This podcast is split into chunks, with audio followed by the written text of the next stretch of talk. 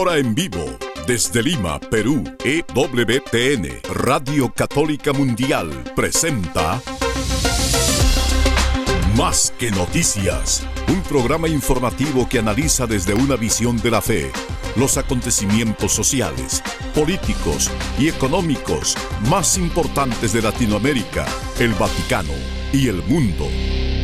Más que noticias, respuestas a las interrogantes de los temas más actuales y la manera correcta de interpretarlos a la luz de la fe. Vidas ejemplares, actualidad del Vaticano, defensa de la vida, apologética, doctrina social de la Iglesia, devociones y mucho más. Esto es Más que noticias. Comenzamos el programa. Hola amigos, los que siguen las redes tal vez hayan visto noticias de la muy probable excarcelación de Monseñor Rolando Álvarez y que en breve podría dejar Nicaragua para ir a Roma. Esto lo tenemos aún por confirmar, pero voces muy autorizadas están ya dando esa noticia. Esperemos que sea verdad y poder compartir con todos en la iglesia la liberación de este valiente obispo y que pueda ser también muy útil a la iglesia en Roma, si fuera el caso que el Papa lo quisiera ahí, para servir a la iglesia, sobre todo que está siendo perseguida por la fe en tantas partes del mundo, el obispo conociéndolo en primera persona, lo que significa dar testimonio de Cristo en la persecución. Gracias por acompañarnos hoy en su programa Más que Noticias. Los saluda Eddie Rodríguez Morel. También reciba mi saludo amigos, les habla Guillermo Montezuma. Qué bueno que nos encontremos nuevamente con ustedes hay muchas noticias importantes, otras de relativa importancia, pero siempre la gran noticia tiene que ser para nosotros Jesucristo, que es el que se pone ante nosotros y nos invita a que podamos participar de la vida suya, de su vida, de la vida de su Padre en el Espíritu Santo. Y miramos la iglesia amada por Él, y miramos la iglesia con bastante dolor y sufrimiento por tanta confusión que hay en el mundo. Y sin duda, pues una de las noticias que ha removido de una u otra manera los corridos de las notas importantes de la prensa ha sido pues esta designación sorpresiva de Monseñor Víctor Manuel Fernández, ha concedido una entrevista a Infovaticana, conocido también como el Tucho, de una manera cariñosa le llaman así, y ha dicho lo siguiente ante esta prensa, lo que está mal está mal y yo defiendo la moralidad objetiva. Y por otro lado tenemos que compartirles una nota eh, bastante fuerte, es Infocatólica la que eh, da esta noticia de palabras del cardenal Gerhard Müller, quien fuera el prefecto de la Congregación para la Doctrina de la Fe, el prefecto emérito, pues aborda estos posicionamientos pasados de Monseñor Víctor Manuel Fernández, el nuevo prefecto, y ha dicho y ha explicado cuáles son las opiniones heréticas que sostiene Monseñor Víctor Manuel Fernández, que es importante que las conozcamos y bueno, esperamos que las cosas puedan siempre ser conducidas por el Espíritu Santo. Ha sido un mal junio para el activismo LGTBista, no solamente en los Estados Unidos, sino alrededor del mundo. Tenemos una nota que, bueno, varios medios están compartiendo.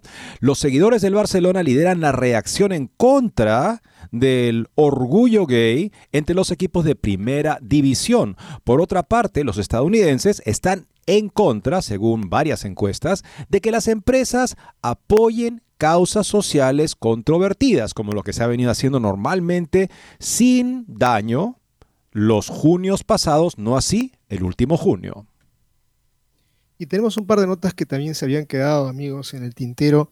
Es que el Tribunal Supremo eh, es, Estados Unidos ha fallado a favor de un cartero cristiano pues el servicio postal intentó obligar a hacer entregas el día domingo y él, fiel a su fe, obviamente tuvo las consecuencias. Pero fíjense, tenemos otra nota también en la misma línea, que la Corte Suprema de los Estados Unidos da la razón a una diseñadora de páginas web contraria al matrimonio homosexual. Y creo que nos debe quedar siempre claro eh, discriminación cuando alguien viene a tu negocio y tú dices, no, tú no entras porque eres así o porque eres asá.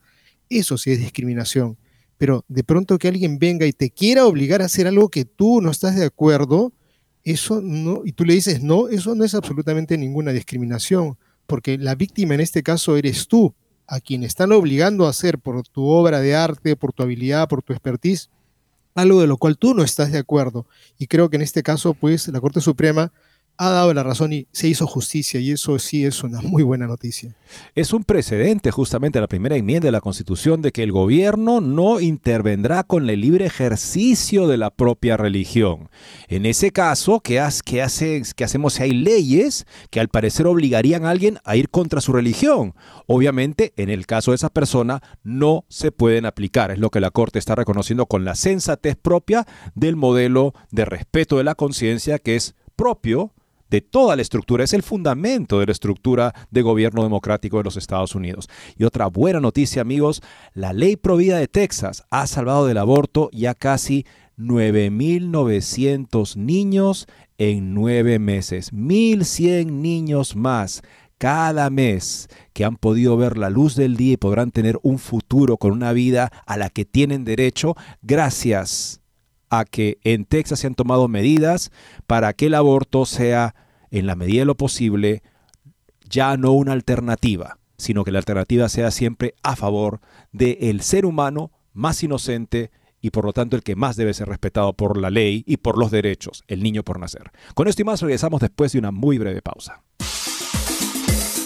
No se muevan de EWTN, Radio Católica Mundial Enseguida regresamos con Más que Noticias.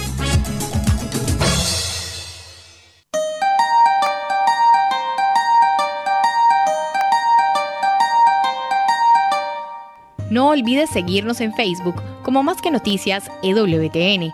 Allí podrás encontrar las noticias que tratamos día a día en el programa. Además, pueden escribirnos con sus comentarios o sugerencias.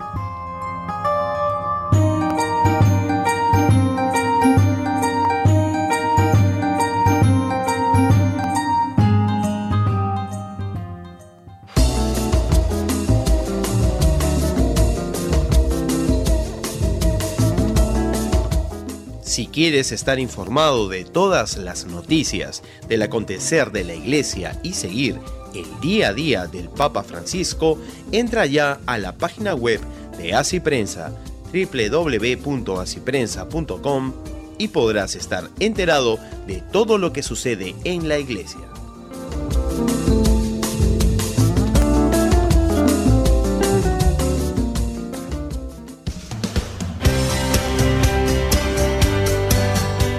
Ya regresamos en EWTN, Radio Católica Mundial, con su programa Más que Noticias. Una noticia aún en desarrollo. Monseñor Rolando Álvarez, el obispo nicaragüense injustamente encarcelado por la dictadura de Daniel Ortega, y su esposa, esposa de Daniel Ortega, Rosario Murillo, podría salir de Nicaragua en las próximas horas, de acuerdo a informes difundidos por defensores de derechos humanos, entre ellos Bianca Jagger. A través de Twitter, Jagger, reconocida activista de derechos humanos, publicó este 4 de julio. Me han informado que anoche lo sacaron de la cárcel la modelo y que el régimen lo enviará a Roma. Después de su injusta condena en febrero de este año, Monseñor Álvarez fue encerrado por la dictadura de Ortega y Murillo en la cárcel Jorge Navarro, conocida como La Modelo, una de las prisiones más antiguas y superpobladas del país y a donde son enviados los presos políticos del régimen. Un día antes de ser condenado, Monseñor Álvarez se había negado a subirse a un avión en el que Ortega y Murillo deportaron a más de 200 presos políticos rumbo a los Estados Unidos. Uno de los deportados en ese avión fue el ex candidato presidencial de Nicaragua, Félix Maradiaga, quien también ha compartido información sobre la eventual salida del país del obispo nicaragüense. Un día antes de ser condenado, Monseñor Álvarez se había negado a subirse a un avión en el que Ortega y Murillo deportaron, como hemos mencionado, a estos 200 presos.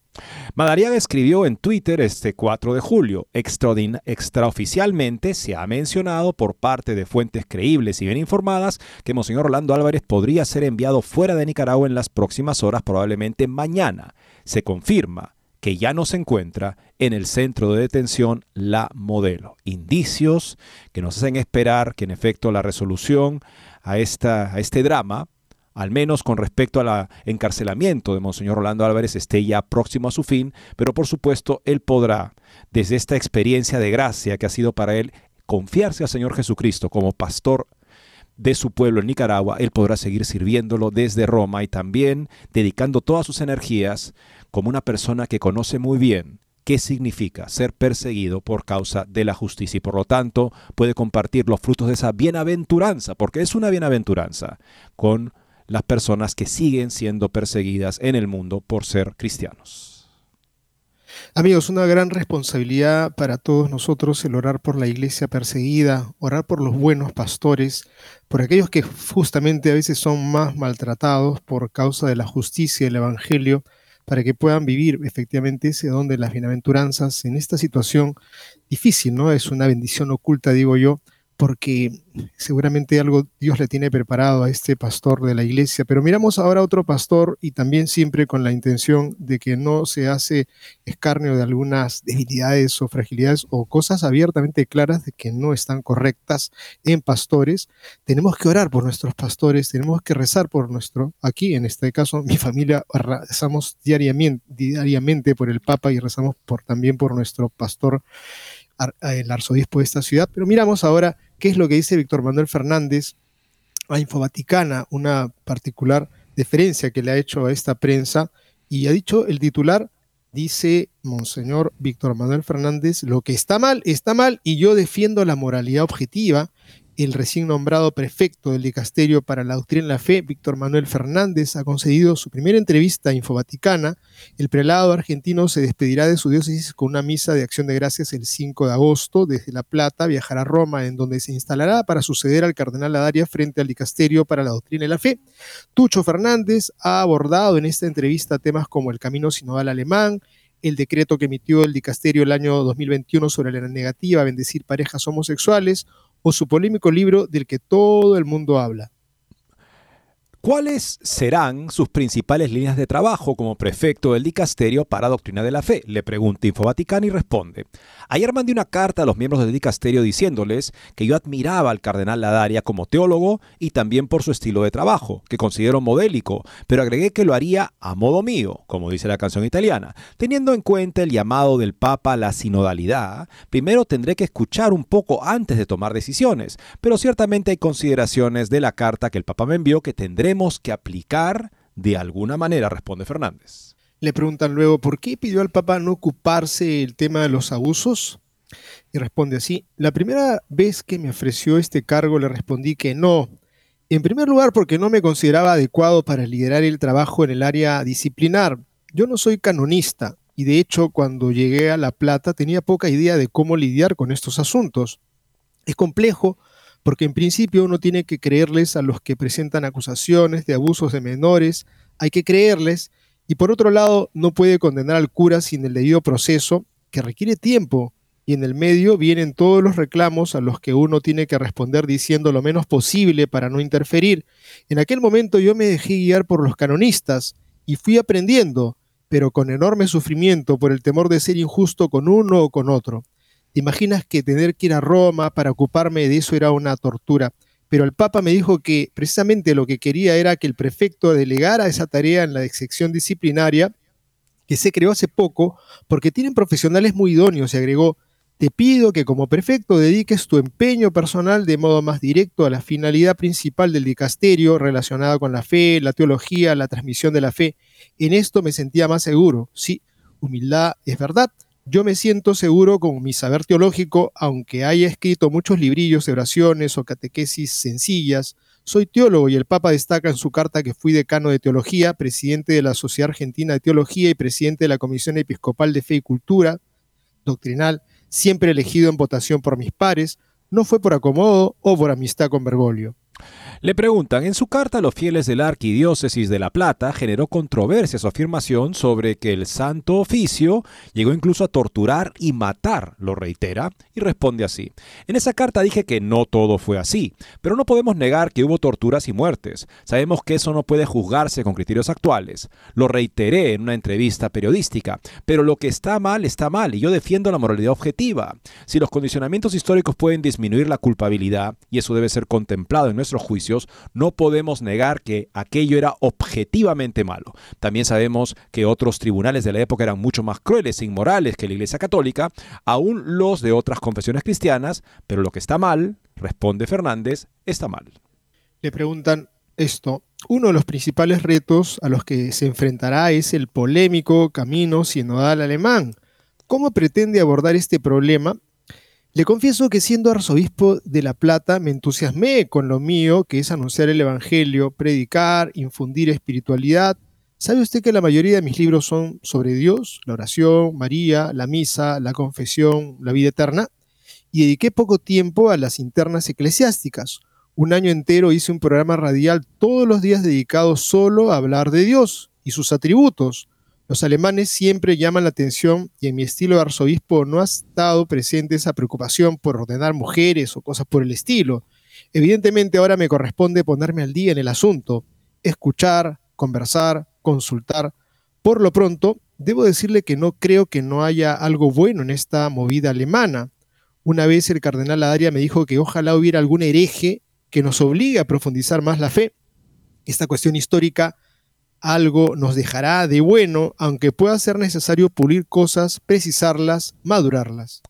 Le preguntan entonces, en 2021 este dicasterio afirmó que no se puede bendecir a parejas homosexuales. ¿Está usted de acuerdo? Responde así, mire, así como estoy firmemente en contra del aborto, y lo desafío que encuentre alguien en Latinoamérica que haya escrito más artículos que yo en contra del aborto, también entiendo que matrimonio, entre comillas, en sentido estricto es una sola cosa, una unión estable de dos seres tan diferentes como son el varón y la mujer, que en esa diferencia son capaces de engendrar nueva vida. Y no hay nada que pueda compararse con eso, y usar ese nombre para expresar otra cosa no es bueno ni correcto. Al mismo tiempo, creo que hay que evitar gestos o acciones que puedan expresar algo diferente. Por eso pienso que el mayor cuidado que hay que poner es en evitar ritos o bendiciones que puedan alimentar esa confusión. Ahora, si una bendición se da de tal manera que no provoque esa confusión, habrá que analizarlo y confirmarlo. Como verá, hay un punto en el que sale de una discusión propiamente teológica y se pasa a una cuestión que más bien es prudencial o disciplinar. En otras palabras, él está abierto a considerar formas de bendición a parejas homosexuales, o sea, que están unidas en una relación activamente homosexual, siempre y cuando se pueda evitar cualquier confusión de que esto no es una bendición matrimonial. Pero bendecir de todas maneras lo que es pecado, recordamos que es lo que dijo la congregación hace apenas un par de años, dijo, la iglesia no puede bendecir el pecado. Aparentemente para Monseñor Fernández, siempre y cuando se evite la semblanza con el matrimonio, la iglesia sí podría bendecir el pecado. Me pregunta, ¿para usted la doctrina es algo que puede cambiar o ha de conservarse intacta tal y como se ha recibido durante cientos de años? Dice Monseñor Fernández el Tucho, la doctrina no cambia porque es en definitiva el insondable, maravilloso e inmutable misterio de la Trinidad expresada en Cristo. Allí está todo, y eso no puede ni mejorar ni cambiar. No hay nada que agregarle. Otra cosa es nuestra comprensión de esa doctrina y eso de hecho sí ha cambiado y seguirá cambiando. Por eso en Dei Verbum se dice, por ejemplo, que el trabajo de los exégetas puede hacer madurar la opinión de la iglesia. Claro, aquí la cosa cambiar. ¿Qué significa cambiar? ¿Contradecir o significa desarrollar? O sea, ¿qué significa el cambio? El cambio, o sea, ha cambiado nuestra comprensión de ciertos temas, por ejemplo, se ha hecho más explícita, más detallada, se ha podido eh, aclarar un punto que antes no estaba claro, en ese sentido cambio, pero es que la gente entiende por cambio algo diferente. Algo diferente, ¿en qué sentido? También en el sentido de contradicción. O sea que la palabra cambio usado por el futuro prefecto del dicasterio para obtener la fe es al menos ambigua y debe causar preocupación. Siguiente pregunta. Estos días está siendo muy comentado el libro que usted escribió titulado Sáname con tu boca, el arte de besar. ¿Se arrepiente de haberlo escrito? Y responde así, no. Cualquier teólogo, biblista o literato sabe que para interpretar un texto es clave situarse con claridad frente a su género propio y no pedirle lo que no puede dar. Ese es un libro que hice junto con un grupo de jóvenes, cuando yo era un párroco muy joven. Y el tema de ese libro es profundamente conservador. ¿Sabe por qué? Porque respondía a la preocupación de esos jóvenes, muy bien formados por mí, de aprender a explicarles a otros jóvenes por qué hay que evitar las relaciones prematrimoniales. Fíjese usted que progre era el objetivo del libro.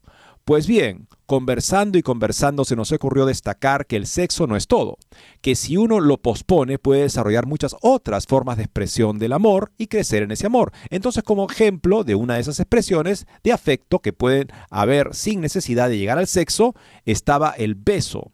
Así junto con ellos hicimos una encuesta a otros jóvenes. Buscamos poemas y fuimos armando esta catequesis. No era un manual de teología, era un intento pastoral del cual no me arrepentiré nunca. Por supuesto que hoy no escribiría algo así. Ya tengo 60 años y empiezo a prepararme para la vida eterna.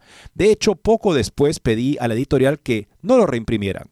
¿No le parece de mala leche tomar este librito, usar frases sueltas de ese opúsculo pastoral juvenil para juzgarme como teólogo? Bueno, sí, un beso, pero ¿un beso de qué tipo? Un beso que no aliente, seguramente, como sucede justamente con el sentimiento humano, un tipo de expectativas que en efecto son propias del matrimonio. Habrá que aclarar también eso. No he leído este libro, esperemos que lo haga, y si no lo hace, pues claro, este, está diciendo a los jóvenes, oiga, mientras se bese no hay problema, oiga, pero también de qué beso estamos hablando. Y le preguntan esto finalmente, por último, su nombramiento ha generado controversias en unos círculos eclesiales que temen que pueda desempeñar una tarea alejada de lo que ha de, de ser el prefecto del dicasterio de la doctrina y la fe. ¿Qué les diría a aquellos que no ven con buenos ojos su nombramiento? Responde así, estas tareas también pueden reconfigurarse y el Papa tiene derecho a darle otro rostro.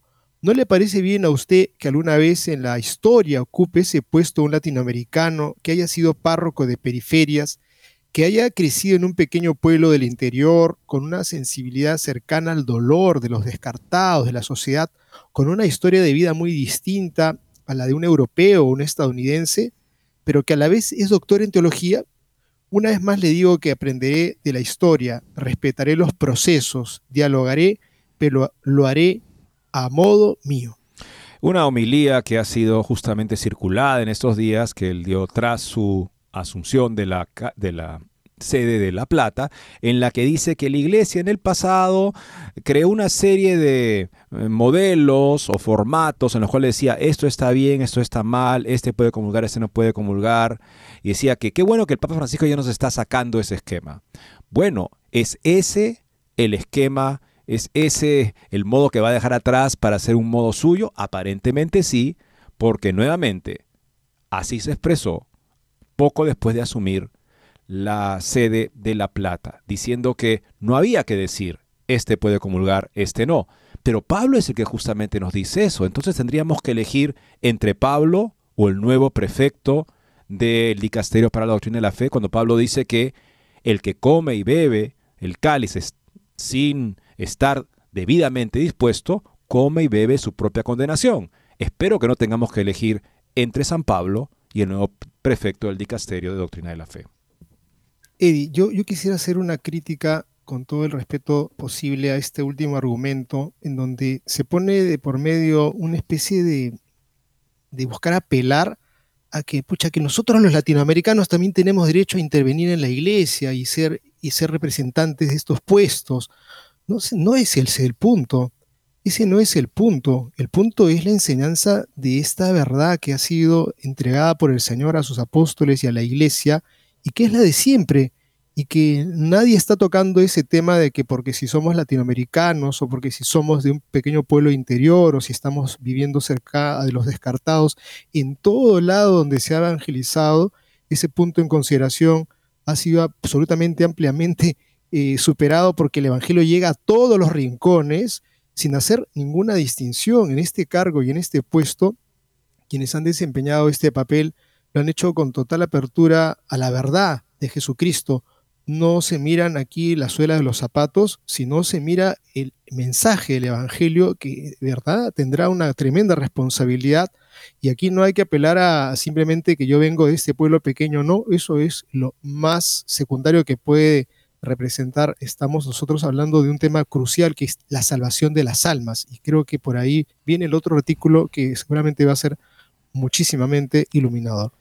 El cardenal Müller, prefecto emérito de la entonces Congregación de la Doctrina de la Fe, explica cuáles son las opiniones heréticas que sostiene su actual nombrado sucesor, Víctor Manuel Fernández. La siguiente es una entrevista que el cardenal Gerald Müller consiguió a Michael Haynes para Lightside News por correo electrónico, respondiendo a la reciente noticia de la nominación del arzobispo Víctor Fernández para convertirse en nuevo prefecto de la congregación, del ahora dicasterio para la doctrina de la fe. El cardenal Müller, como sabemos, fue prefecto del 2012 al 2017. Eminencia, usted ha declarado anteriormente que algunas de las declaraciones del arzobispo Fernández son heréticas. ¿Qué peligro representa ahora como jefe de la Congregación para la Doctrina de la Fe, especialmente dada su escritura y promoción de Amores Leticia como apertura de la comunión a los divorciados y vueltos a casar? Responde así el cardenal Müller. La decisión de quien será prefecto de la congregación principal o dicasterio que asiste directamente al romano pontífice en su magisterio universal corresponde únicamente al Santo Padre. Él también debe responder de ello en conciencia ante Cristo, Señor y cabeza de su iglesia. Eso no excluye la preocupación de muchos obispos, sacerdotes y fieles de todo el mundo. Tienen derecho a expresar libremente sus preocupaciones, dice Müller.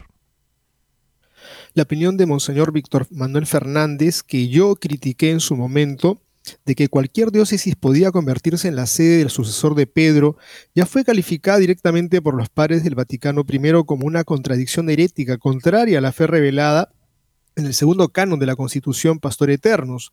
El concepto de que el romano pontífice tiene potestad plena, suprema y universal sobre la Iglesia, Lumen Gentium 22, es decir, la plenitud potestatis, no tiene nada que ver con el mando ilimitado de los potentados seculares que se remiten a un poder superior la iglesia del Dios Trino tampoco necesita una nueva fundación o modernización, como si se hubiera convertido en una casa ruinosa o como si hombres débiles pudieran superar al divino maestro constructor. Ella ya está históricamente establecida en Cristo de una vez para siempre y perfectamente concebida en su doctrina, constitución y liturgia en el plan de salvación de Dios. Continúa Müller. En el Espíritu Santo, la Iglesia sirve continuamente a los hombres como sacramento de la salvación del mundo. Su enseñanza no es un programa a mejorar y actualizar por los hombres, sino el testimonio fiel y completo de la revelación escatológica de Dios en su Hijo encarnado, lleno de gracia y de verdad. Juan 1.14. La tarea del dicasterio, al servicio del magisterio pontificio, es mostrar cómo se fundamenta bíblicamente la doctrina de la fe, cómo se ha desarrollado en la historia del dogma y cómo su contenido es expresado de modo autorizado por el magisterio. La obediencia religiosa debida por todos los católicos al episcopado universal y especialmente al Papa se refiere solo a las verdades sobrenaturales de la doctrina de la fe y la moral incluyendo las verdades naturales en ontología, o sea, básicamente la naturaleza de la realidad, del ser de la realidad, epistemología, la naturaleza del conocimiento humano, y ética, que son los presupuestos de la cognoscibilidad de la palabra de Dios en nuestras mentes humanas. O está diciendo que hay también una serie de eh, contenido filosófico sobre el realismo moderado por el cual el ser humano es capaz de descubrir la verdad de las cosas y es también capaz de argumentar la existencia de Dios y llegar a conocer a Dios incluso desde la experiencia humana natural. Y esto, claro, es el contexto en el cual se puede dar después una revelación sobrenatural. Continúa eh, Müller, dice lo siguiente, el Papa y los obispos no pueden exigir obediencia por sus opiniones privadas y ciertamente no por enseñanzas y acciones que contradigan la revelación y la ley moral natural. Esto fue declarado ya en 1875 por los obispos alemanes contra la mala interpretación de las enseñanzas del Vaticano I por el canciller alemán Bismarck. El Papa Pío IX estuvo expresamente de acuerdo con esto. El Papa y los obispos están vinculados a la Sagrada Escritura y a la tradición apostólica y de ninguna manera son fuente de revelación adicional o de revelación que supuestamente deba ajustarse para estar de acuerdo con el estado actual de la ciencia. El romano pontífice y los obispos, por razón de su oficio y la importancia del asunto, trabajan celosamente con los medios oportunos para investigar adecuadamente y para proponer de una manera apta esta revelación y no acepta ninguna nueva revelación pública como perteneciente al divino depósito de la fe, Divinum Depositum Fide, Lumen Gentium 25. El arzobispo Fernández, le preguntan, también ha defendido que las relaciones sexuales entre parejas que cohabitan no siempre son pecaminosas. ¿Qué peligro supone para él mantener tal postura en el dicasterio para la doctrina de la fe? Y responde así Müller. Invocando la voluntad original del Creador, el propio Jesús calificó el divorcio y las segundas nupcias de adulterio en sus discusiones con los fariseos de corazón duro, que escribían como argumento la realidad de la vida de sus contemporáneos y la incapacidad de cumplir los mandamientos de Dios. Todo pecado grave nos excluye del reino de Dios mientras no nos arrepintamos de él y pidamos perdón. 1 Corintios 6:10. La misericordia de Dios consiste en reconciliar consigo al pecador, arrepentido por medio de Jesucristo. De ninguna manera podemos justificarnos con referencia a nuestra fragilidad para persistir en el pecado, es decir, en fatal contradicción con la voluntad santa y santificadora de Dios.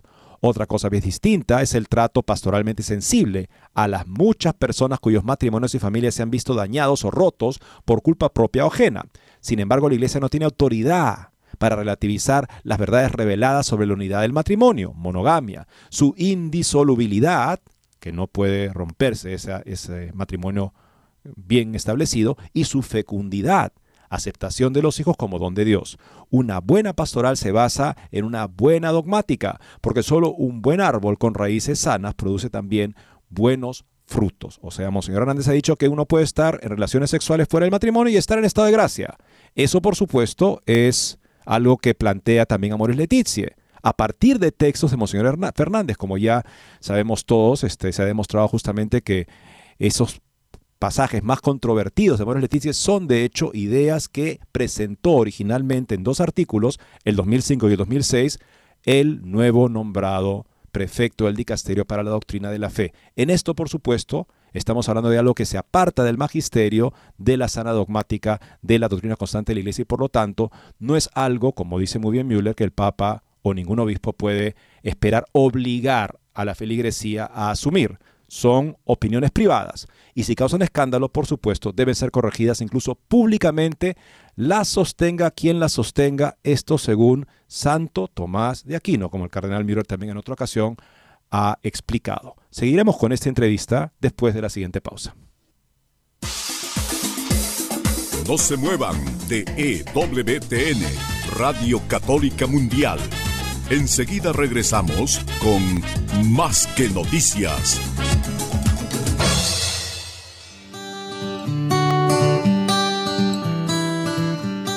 En la página web de EWTN podrás encontrar los programas de EWTN Radio y Televisión. Solo tienes que descargar los podcasts y así encontrarás tus programas preferidos. Recuerda en www.ewtn.com.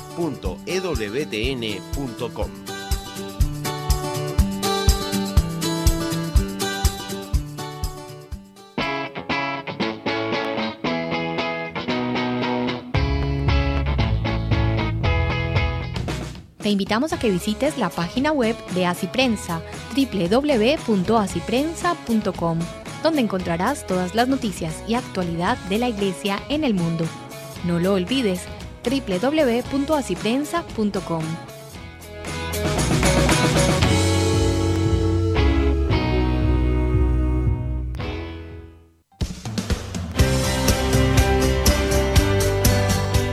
Ya regresamos en EWTN, Radio Católica Mundial, con su programa Más que Noticias. Para comunicarse en vivo con Más que Noticias, nos pueden llamar desde Estados Unidos al teléfono gratuito 1-866-398-6377 y desde cualquier parte del mundo al 205-271-2976.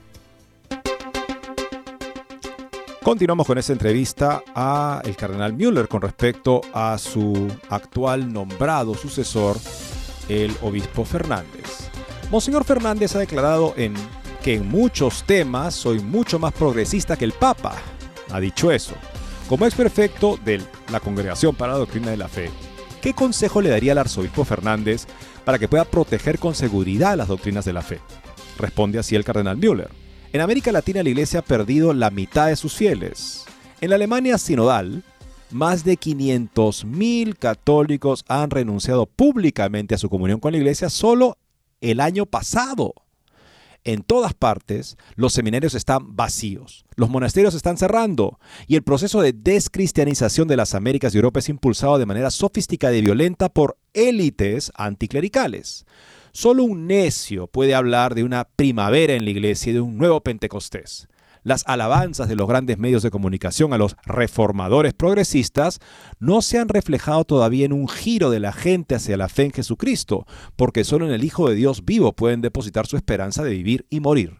Pensar aquí todavía en las viejas categorías teórico-culturales de progresistas, liberales y conservadores, o clasificar a los creyentes en la escala política de derecha o izquierda, es ya criminalmente ingenuo, afirma Müller. Lo que importa no es dónde nos situamos en el espectro ideológico, sino si rendimos al Dios revelado en Cristo la obediencia de la fe y asentimos voluntariamente a su revelación. No nos orientamos hacia los hombres y sus ideologías, sino hacia el Hijo de Dios, el único que puede decir de sí mismo, yo soy el camino, la verdad y la vida. Juan 14, 6. Que mi consejo sea deseado por los destinatarios es dudoso. En cuanto a la doctrina de la Iglesia sobre la fe verdadera y salvífica, y lo que el prefecto y su dicasterio están obligados a hacer a la luz del magisterio universal del romano pontífice, preferimos dejar que digan los padres del Vaticano II. Abro comillas aquí.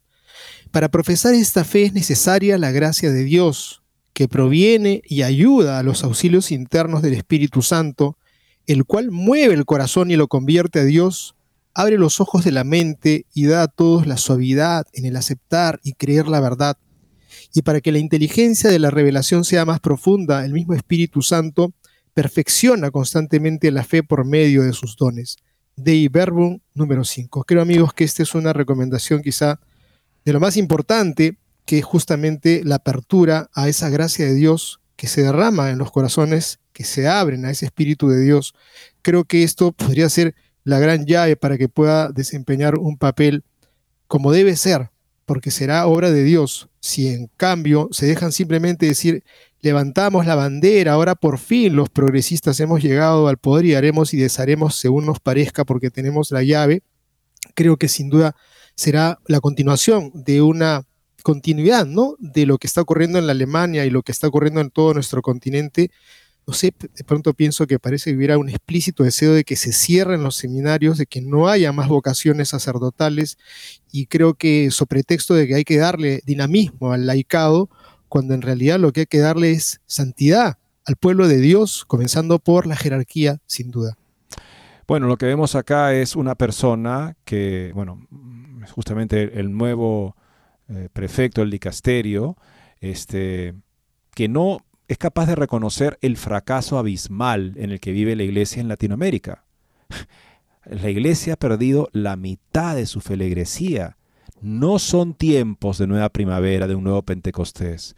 ¿Y qué es lo que falta? Falta lo que la iglesia recibió con el primer Pentecostés, la verdad de Dios, para vivir una vida transformada en medio de un mundo depravado y perverso, donde deben ustedes brillar como astros en el cielo, decía el apóstol San Pedro. Nuestra vida tiene que brillar de la verdad. No puede ser una vida en la que, eh, en nombre de la fragilidad, por excusa de la fragilidad, puedo yo asumir un tipo de vida en la que ya no brilla la verdad de Cristo en mi vida. Sí, para que brille esa verdad de Cristo debo estar dispuesto a morir a todo lo falso en mi vida para vivir en el esplendor de la verdad, que me hace justamente esa luz que el mundo necesita ver con coherencia.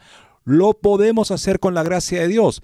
Pasa por una experiencia de muerte e resurrección, muerte a lo falso y en esa medida una nueva vida más plenamente según la verdad. Ese es el camino en el que los seres humanos debemos caminar cada día. Es el camino de Jesucristo. Él no tenía que pasar por la muerte ni resucitar, pero lo ha hecho para precedernos y convertirse en nuestro camino, porque nosotros sí tenemos que vivir esa muerte a lo falso para resucitar una vida más plena. Y Él ha querido ser nuestro camino, nuestra vida en todo. Y por eso Él también se enfrenta a la muerte. Y esa muerte, nos plantea muy claramente el Señor, el que no muere no da fruto. El que muere da mucho fruto. Hay que morir a todo lo falso. Y estamos llenos de ideas y opiniones e impresiones falsas en nuestra vida, de las que se sirve el enemigo de nuestras almas para arrastrarnos al lodo y hacer que desaparezca el testimonio de Cristo. Y como consecuencia también se vaya muriendo la iglesia. También en nuestros países no hay alternativa a la conversión personal. Es en esa medida que vivo en esta muerte y resurrección de Cristo en mí como dice San Pablo, que puede ser entonces ocasión para la conversión de otros. Y en eso consiste esencialmente nuestra misión. No podemos adoptar una pastoral que falsea o apaga el testimonio cristiano en la sociedad. Tenemos que siempre apostar por una pastoral que está fundada sobre la verdad de la fe y la verdad de la nueva vida, que es el Evangelio del Señor Jesucristo. Eddie, a mí me parece muy preocupante esa posición que en donde, claro, parece que el hombre, qué tal ortodoxia, ¿no? La fe es una, no cambia, es incólume, no se puede esto cambiar porque es Dios trinitario, etcétera. Pero bueno, la comprensión que tengamos nosotros es la que probablemente tenga que cambiar y es más hay que estar abiertos a ese cambio. Y en ese paquete, pues de esa posibilidad de la comprensión, se están abriendo muchas puertas y yo creo que pues seguramente las tienen, si no ya listas con la llave simiente para dar el empujón, que sería una cosa muy lamentable que tengamos en la cabeza de este castillo tan, tan importante que ha pasado a ser puerta del fondo, cuando en realidad sí es fundamental que tengamos clara la verdad, pues creo que es preocupante. Yo sin duda pienso que hay una gran preocupación en la iglesia por alguien que ha tenido pues eh, posiciones bastante heterodoxas, la apertura a, estas posiciones eh, como las que están planteando en Alemania, la caducidad del celibato, el matrimonio homosexual, la bendición de parejas homosexuales, la ordenación de mujeres, si está dentro de la agenda personal de, de este nuevo prefecto, pues en verdad es una cosa que da mucho que pensar.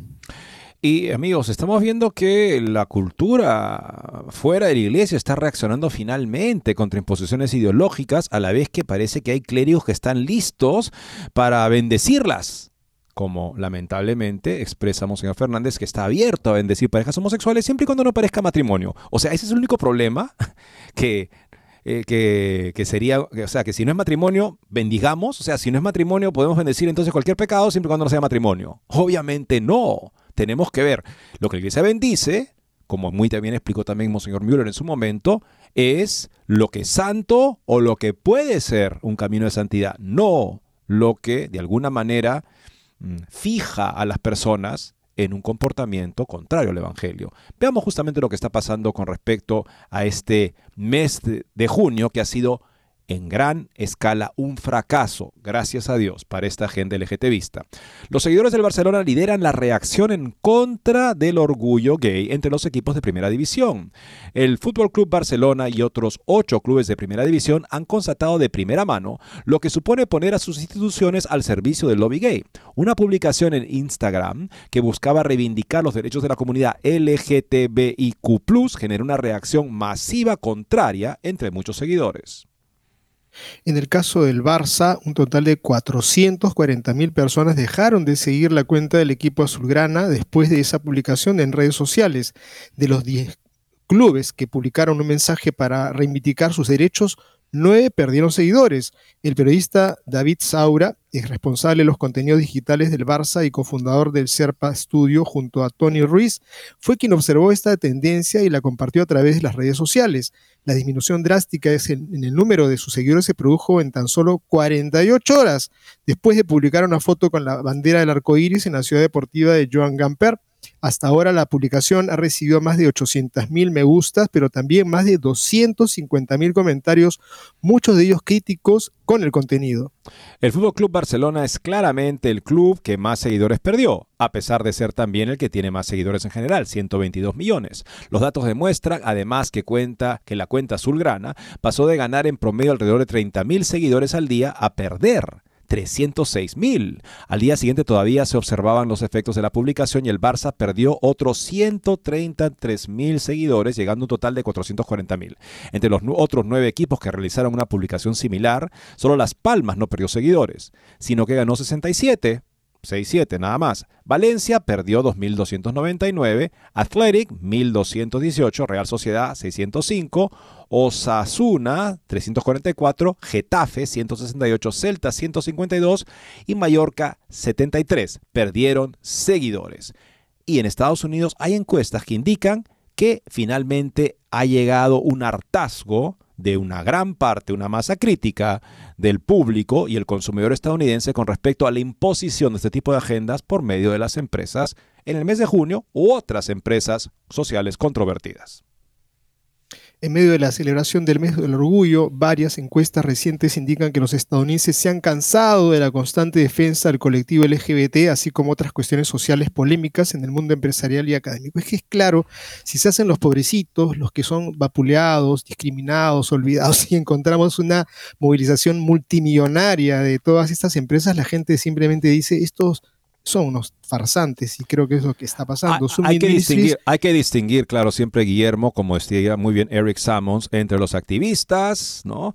Después están los patrocinadores, después están los simpatizantes, después están los pretendientes y finalmente están los que en efecto tienen esta tendencia, que son los más perjudicados por los activistas. Nuestra crítica siempre se dirige a los primeros. Así es, a, los que son dueños del sindicato, porque finalmente la gente que está ahí a veces simplemente es manipulada. Subni Ministries, en colaboración con McLaughlin y Associates, publicó una encuesta la semana pasada según la cual la mayoría de los estadounidenses desean que las empresas se mantengan neutrales en cuestiones políticas y culturales candentes. El 73% de los encuestados prefiere comprar en empresas que se mantienen neutrales en estas cuestiones, mientras que el 27% prefiere hacer negocios con empresas que adoptan posturas públicas sobre cuestiones culturales y políticas políticas controvertidas.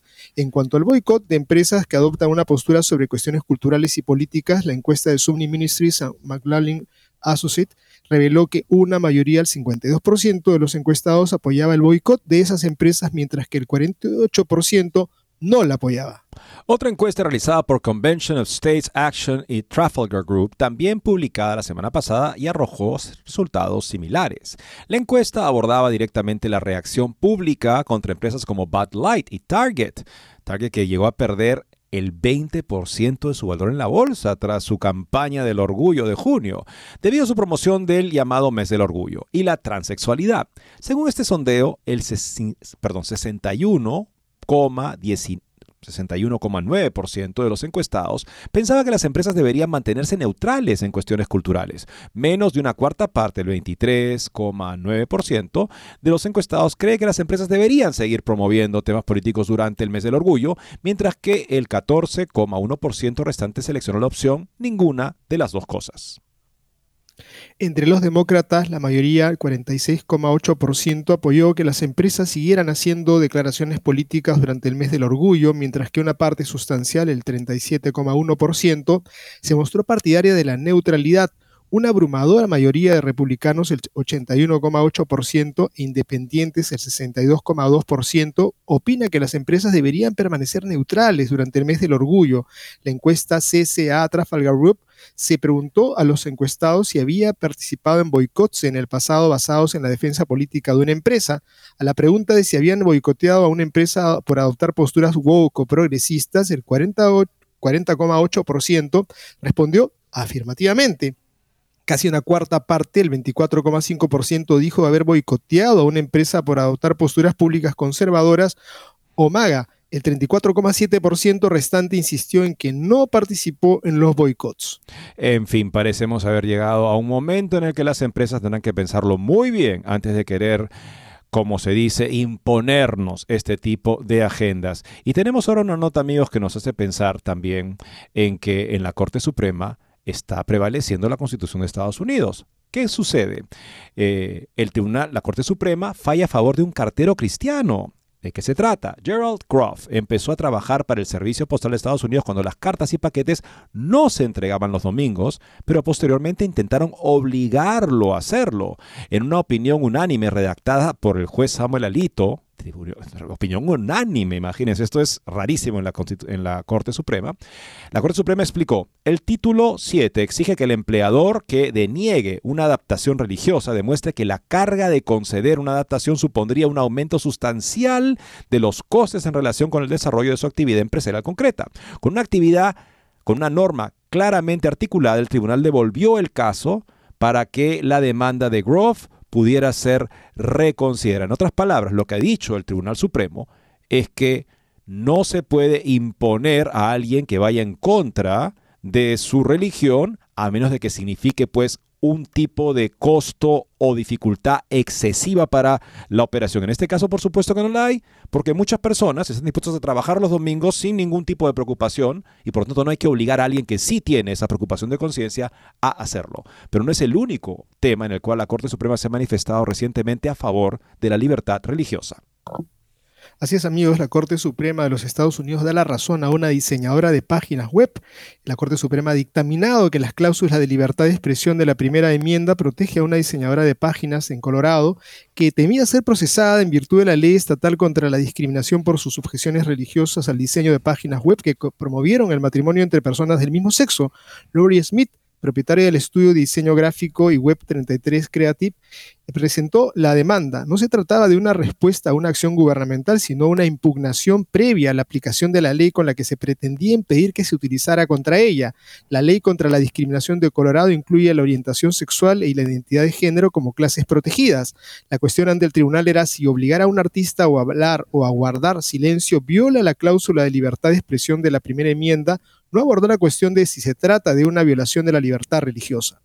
En este caso, Colorado pretende obligar a una persona a hablar de una manera que se alinee con sus puntos de vista, pero desafía su conciencia sobre un asunto de gran importancia, dijo el juez Neil Gorsuch, redactor de la sentencia, tras una votación 6 a favor y 3 en contra. Pero como este tribunal ha sostenido durante mucho tiempo, la oportunidad de pensar por nosotros mismos y expresar esos pensamientos libremente es una de nuestras libertades más preciadas y parte de lo que mantiene fuerte nuestra república. Por supuesto, acatar el compromiso de la Constitución con la libertad de expresión significa que todos nos encontramos con ideas que consideramos poco atractivas, equivocadas o incluso hirientes, pero la tolerancia, no la coacción, es la respuesta de nuestra nación. La primera enmienda concibe a Estados Unidos como un lugar rico y complejo, donde todas las personas son libres de pensar y hablar como deseen, no como exija el gobierno.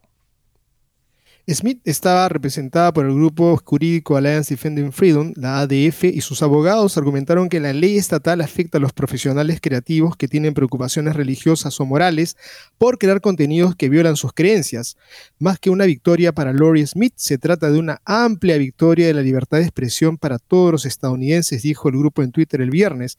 La decisión de Gorsuch en el caso conocido como 330 Creative, Elenis invocó varios precedentes del Tribunal Supremo. Los estudiantes están protegidos de ser obligados a saludar a la bandera estadounidense y decir el juramento de la bandera. Un desfile del Día de San Patricio en Boston no pudo ser obligado a incluir a un grupo gay, lesbianas y bisexuales, y los Boy Scouts no pueden ser obligados a incluir a un hombre gay como líder scout.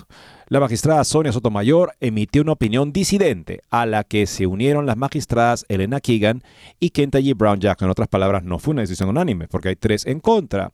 Este, hoy el tribunal, por primera vez en su historia, dice Sotomayor, concede a un negocio abierto al público un derecho constitucional de negarse a servir a miembros de una clase protegida, objetó. La ley en cuestión se dirige a la conducta, no al discurso, para su regulación y el acto de discriminación nunca constituyó una expresión protegida bajo la primera enmienda. Sotomayor Mayor dijo que la decisión tenía consecuencias más allá de las cuestiones de orientación sexual e identidad de género y permitiría la exclusión de otros grupos de muchos servicios. Bueno, es que aquí estamos hablando de comportamientos. Es lo que estas personas cegadas por esta ideología no quieren reconocer. O sea, yo no puedo discriminar a alguien por su raza, pero ciertos comportamientos con los que no estoy de acuerdo, no puedo ser obligado por la ley estatal a promocionarlos con mi trabajo creativo.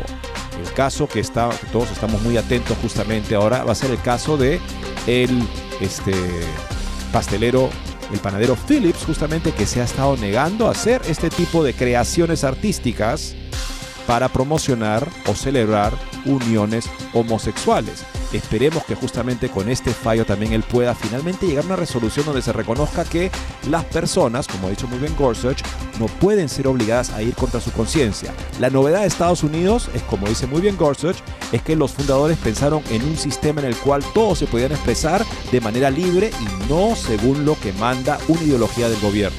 Eso es lo que está en juego con esta decisión. Bien amigos, vamos a terminar con esta frase de San Bernardo que dice así, un santo no es el que nunca peca, sino el que peca cada vez menos, con menos frecuencia, y se levanta cada vez más rápido. Busquemos siempre la santidad amigos, que es a la cual nos ha invitado Jesús y nos da dicha, nos da su gracia también para vivirla. Muchas gracias y Dios mediante estaremos con ustedes mañana.